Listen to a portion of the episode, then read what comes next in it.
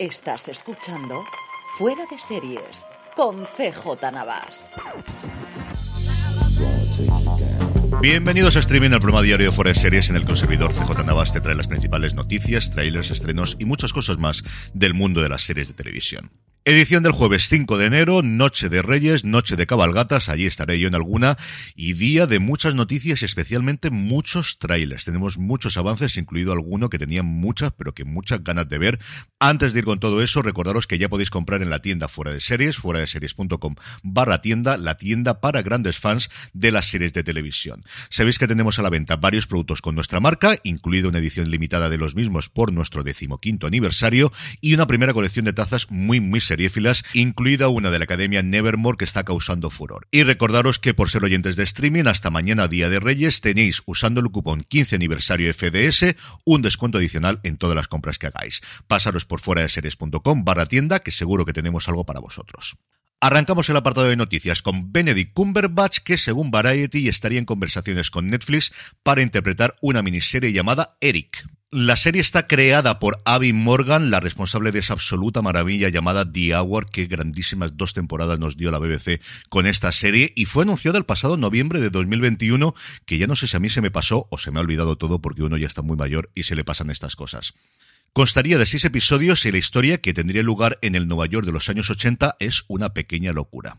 Cumberbatch interpretaría a Vincent Sullivan, el titiritero infantil más famoso de Estados Unidos, cuya vida comienza a desmoronarse cuando su hijo pequeño Edgar desaparece. Este hecho acabaría con su matrimonio, le metería en una espiral de adicciones a distintas sustancias y en un momento dado Vincent descubre que su único compañero sería Eric, el del título de la serie, una marioneta azul de dos metros de altura que lo guiará en un viaje para encontrar a su hijo y encontrar el camino a casa.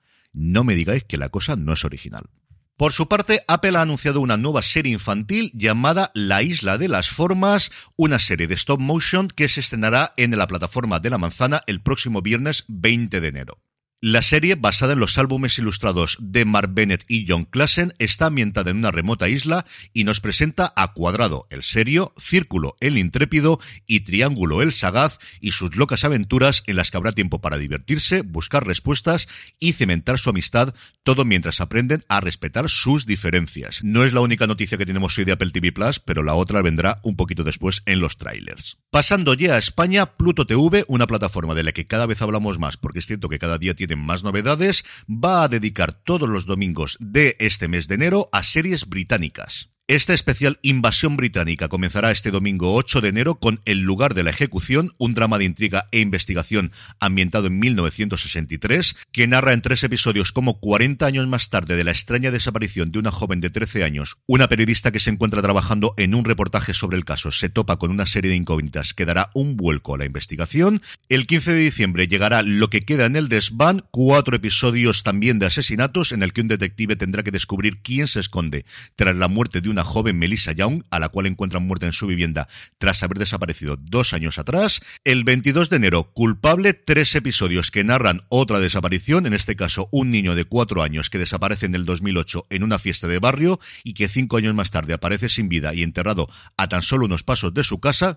Y para cerrar el mes, el 29 de enero, los tres primeros episodios de Wallander, la serie basada en las novelas de Henning Mankell, protagonizada por Kenneth Branagh una invasión británica en Pluto TV que nos llegará, como os digo, todos los domingos a partir de las 10 de la noche en Pluto TV Series. Por su parte, Filmin ha confirmado que el próximo 13 de enero estrenará el documental Cantando en las azoteas, un documental nominado a los Gaudí y a los Feroz sobre el último transformista del barrio chino de Barcelona.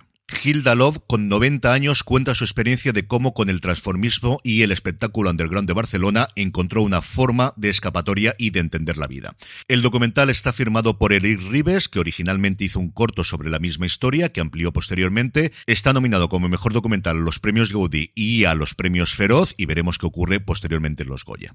Y terminamos con una noticia rápida de industria de Estados Unidos y es que Starz se apunta a la moda de HBO Max de eliminar series de su catálogo y lo ha hecho con Step Up, con Becoming Elizabeth y con Las Amistades Peligrosas, esa serie que habían renovado para una segunda temporada, que se echaron para atrás, que era su gran apuesta para otoño, allí en Estados Unidos y aquí en Lionsgate Plus, y como os digo, que la van a eliminar de su catálogo, entiendo que para venderla a un tercero.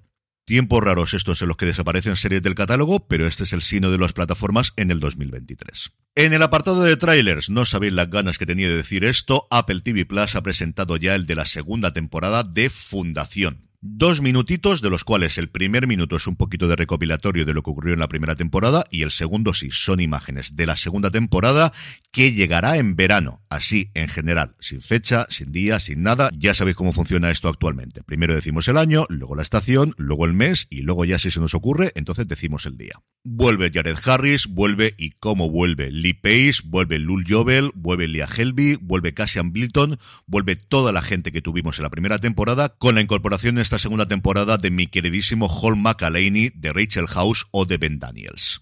Por su parte, Netflix ha mostrado el de la tercera y última temporada de Sky Rojo, que se estrenará en la plataforma el próximo 13 de enero. Vuelven Verónica Sánchez, Lali Espósito y Gianni Prado a ser perseguidas por Miguel Ángel Silvestre y a ser hecha en día después de lo que ocurrió en el final de la segunda temporada. Y por último, Prime Video ha mostrado el primer vistazo a The Consultant, El Consultor, la serie protagonizada por Christopher Wolf, que se come absoluta y totalmente la pantalla, es una serie a mayor gloria de él, que interpretará a Regus Patov, así se llama el consultor del título, cuyas labores de asesoría no parece que se limiten a mirar hojas de Excel y apuntar cosas en papel, al menos por lo que podemos ver en el tráiler. Junto a Wolf protagonizan la serie Brittany O'Grady, que es una actriz que a mí me gusta bastante, y Nat Wolf, el estreno el próximo 24 de febrero en Prime Video. Y hablando de estrenos, hoy tenemos tres, todos en Netflix. La segunda temporada de Ginny y Georgia, La Dama de los Muertos, una mujer intenta investigar quién mató a su marido para vengarse y acaba sacando a la luz los secretos más oscuros de su pequeña comunidad y la que desde luego para mí es más interesante, la nueva serie de Nicholas Winding Refn, Cowboy de Copenhague, una mujer con misteriosos poderes sobrenaturales a la que llevan usando como amuleto de la suerte toda su vida, decide vengarse de quienes le han hecho daño. Pues eso, una serie de Nicholas Winding Refn con dinero de Netflix, no hay más que decir.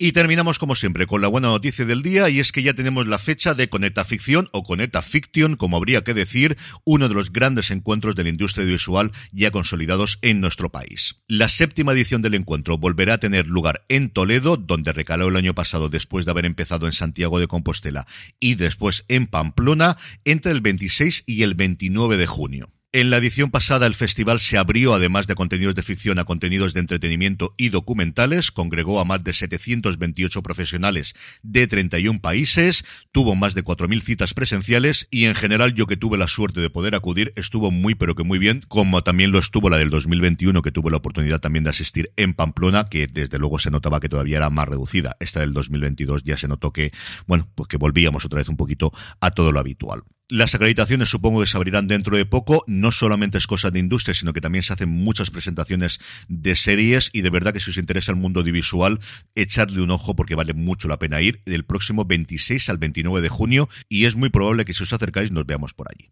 Y con esto concluimos streaming por hoy. Recordar pasar por fuera de series.com y visitar nuestra tienda. Que tengáis una muy feliz noche de Reyes. Nuestro regalo va a retrasarse un poco. Llegará el domingo con nuestro top 10 de series del 2022 que ya hemos grabado entre Jorge, Don Carlos y un servidor. En el que yo de hoy mi top 10. Jorge prácticamente hace eso y Don Carlos, como podéis imaginar, hace lo que le da la real gana. El domingo, como os digo, de regalo retrasado de Reyes lo tendréis en vuestro reproductor de podcast allí donde me estéis escuchando ahora mismo. Gracias un día más por escuchar streaming y recordad, tened muchísimo cuidado y fuera.